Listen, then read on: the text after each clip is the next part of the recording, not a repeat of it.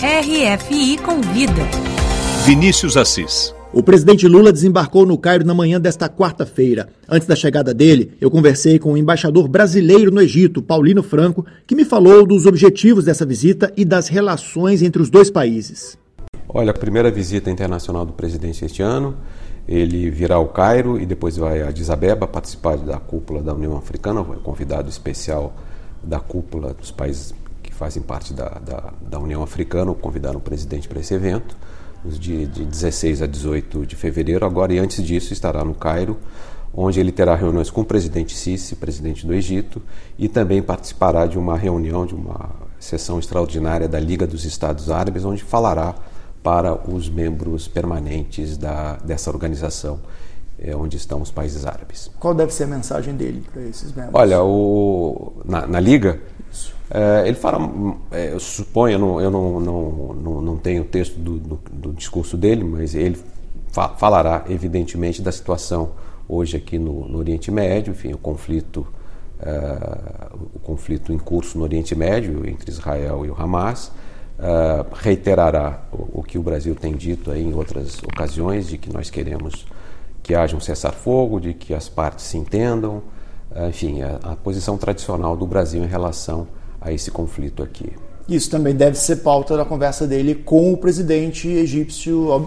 Sem dúvida, sem dúvida. É um, é um tema aí da, da, internacional aí, da região especificamente sensível, delicado, em que os dois presidentes trataram dele também. As posições de Brasil e Egito são muito similares em relação ao conflito. Queremos a mesma coisa, queremos um cessar-fogo, queremos que haja um entendimento entre as partes e queremos, claro, que uh, tanto Israel quanto a Palestina possam viver em paz, cada um uh, com o seu uh, país. O Brasil conseguiu resgatar da faixa de Gaza mais de 100 pessoas através da passagem de Rafah. Né? Para quem não sabe, é uhum. a fronteira do Egito com Gaza.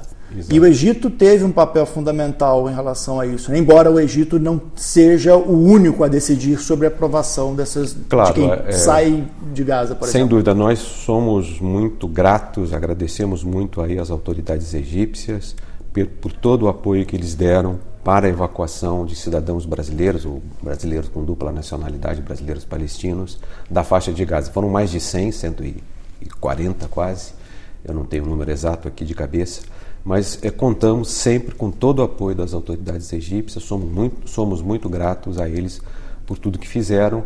A autorização, é, como bem dito por você, não cabe, é, é, é também uma autorização que vem de Israel, e basicamente Israel tem a palavra final sobre isso, mas evidentemente os egípcios, é, já que nós estamos trazendo para o Egito cidadãos brasileiros, eles têm que autorizar a entrada deles. Todos os que chegaram saíram, foram para o Brasil e numa operação grande que nós montamos, aí o governo brasileiro montou, o governo federal, enfim, e, e, na verdade eu posso dizer que nós estamos muito orgulhosos do que todos nós fizemos em relação a esses cidadãos brasileiros que saíram de Gaza. Eu acompanhei de perto duas dessas operações na, lá na fronteira com sua equipe de diplomatas. Essa última, esse último resgate foi mais fácil porque foi um número bem menor de, de uhum. pessoas que vocês retiraram de Gaza? Sim, foi. É, era uma família, mãe e três, três filhos, foi algo mais simples, mas é sempre uma operação delicada, num, num cenário de guerra. Uh, mas correu tudo bem, enfim, conseguimos uh, extrair lá os, os, essa família, os, as quatro pessoas que já chegaram no Brasil, enfim, correu tudo bem, deu tudo certo. E esse esforço continua porque tem gente lá ainda que queria ter saído e não conseguiu, né? Isso ainda, enfim, isso tá, depende é, é, dessas pessoas, desses cidadãos brasileiros ou brasileiros palestinos que estão lá, quererem ou não sair. Ainda não há uma definição sobre isso e nós aqui na Embaixada esperaremos aí as orientações e instruções é, correspondentes, se for o caso de, de extrair. Mas estamos prontos já, não, não diria que virou uma rotina, mas nós já temos, digamos aí, a, a tecnologia de como fazer tudo isso, a nossa equipe aqui é uma equipe pequena, mas uma equipe muito experiente e, e temos feito um trabalho aí que eu fico muito orgulhoso da minha equipe, do, de todo o esforço que ela tem despendido nessas operações aí. A brasileira de Santa Catarina que se casou com o filho de um dos fundadores do Hamas, ela teve autorização para sair, assim como os filhos, mas ela acabou não saindo. Uhum. Vocês continuam em contato com ela? Quer dizer, o contato não é feito aqui pela embaixada do Brasil no Cairo, no Egito. Os, os contatos e o atendimento consular a cidadãos brasileiros que estão, eh, seja na faixa de Gaza, seja na Cisjordânia, cabe ao nosso ao nosso escritório uh, junto à autoridade palestina que fica em Ramallah. Então essa é uma função deles. Aí teria que ver exatamente com eles qual tipo de contato que eles têm tido com brasileiros de modo geral que estão na faixa de Gaza. O Brasil também enviou ajuda humanitária para Gaza. Uhum, uhum. É, a última doação, 30 uhum. toneladas de alimentos, chegou a ficar retida aqui no Cairo. Ela uhum. já saiu daqui? Já saiu, já chegou ao destino. Não é evidentemente simples fazer chegar o acesso de ajuda humanitária de qualquer país, não só do Brasil. Os controles são, são intensos, os controles não só uh, aqui no, no, no, Egito, mas também e principalmente na fronteira. E há um controle israelense sobre o acesso a essa ajuda humanitária e nem sempre esse, esse acesso é algo desimpedido. Mas uh, o importante é que essa ajuda chegou e é importante que o Brasil tenha, dentro de suas possibilidades, colaborado com, com essa, essa ajuda humanitária a uma população que sofre muito na faixa de Gaza.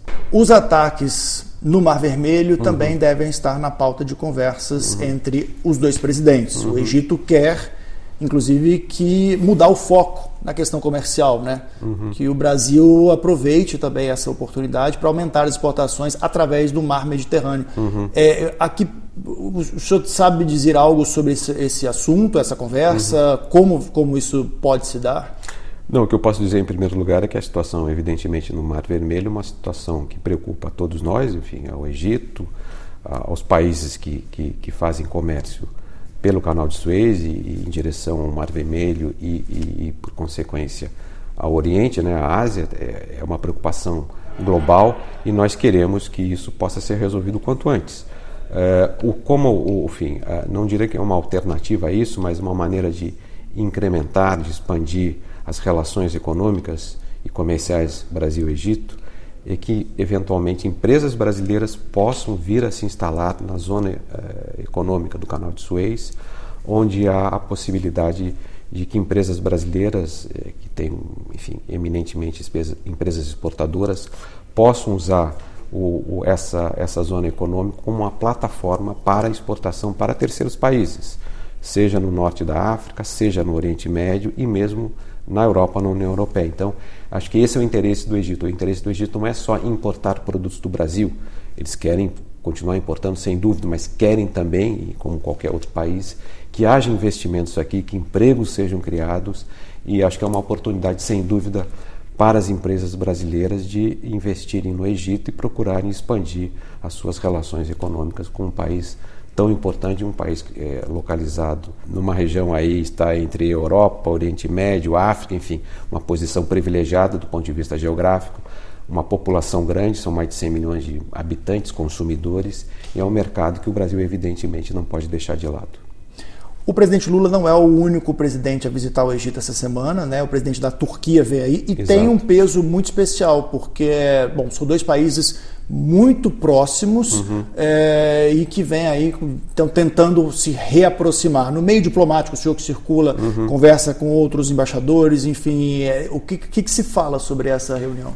Não, isso é muito bem-vindo. Quer dizer, o Egito, pelo que nós temos visto aqui, você também, aqui do Cairo, é, é, um, é um cenário diplomático por excelência. A quantidade de autoridades estrangeiras que passam pelo Egito vêm conversar, seja com o ministro do, dos Negócios Estrangeiros do Egito, seja com o próprio presidente Sisi, é notável. É muito, chama atenção a quantidade de reuniões e encontros que acontece aqui no Cairo e a vinda do, do presidente é, da Turquia aqui, do presidente Erdogan também, é, é um sinal muito positivo. Afinal, são duas dois países muito importantes aqui no Oriente Médio.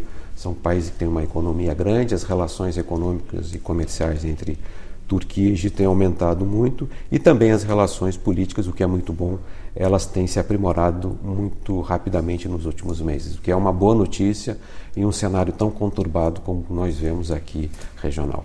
Estão resolvendo as pendências diplomáticas. Isso, né? isso o que é muito bom, o que é muito bom ao contrário do Brasil, que sempre teve relações diplomáticas muito boas com o Egito, uhum. e esse ano comemora 100 anos Exatamente, dessas relações. O é. que, que, vai, que, que a gente pode esperar em se tratando das comemorações deste centenário? Não, sem dúvida é um marco muito importante. tem um simbolismo, né? grandes 100 anos de relações diplomáticas ininterruptas. A própria vinda do presidente Lula ao Cairo, agora, nos dias 14 e 15, revela a importância que nós é, atribuímos a essa relação com o Egito. Uh, o Egito é um país importante para o Brasil, seja do ponto de vista econômico, comercial. Há muitas afinidades políticas, as nossas posições no plano multilateral, nos foros multilaterais, são muito similares. O Egito, desde janeiro deste ano, faz parte do grupo BRICS. O Egito foi convidado pelo Brasil, na presidência brasileira do G20, para participar das reuniões do G20 este ano. O presidente do Egito foi convidado para a cúpula uh, do G20, que será realizada no Rio de Janeiro em novembro deste ano. Tudo isso demonstra que as relações eh, diplomáticas, as relações políticas, as relações econômicas e entre povos eh, Brasil e Egito, elas vão numa linha crescente. E temos inclusive a possibilidade, por falar em relação entre pessoas, eh, não necessariamente em relações oficiais, nós temos a possibilidade aí este ano da inauguração finalmente de um voo direto entre Brasil e Egito, São Paulo-Cairo pela empresa, é, a companhia aérea egípcia estatal é Egypt Air. Tudo indica que esse voo poderá começar em agosto deste ano. Muitíssimo obrigado. A gente conversou aqui com Paulino Franco, embaixador do Brasil no Egito. Muito obrigado.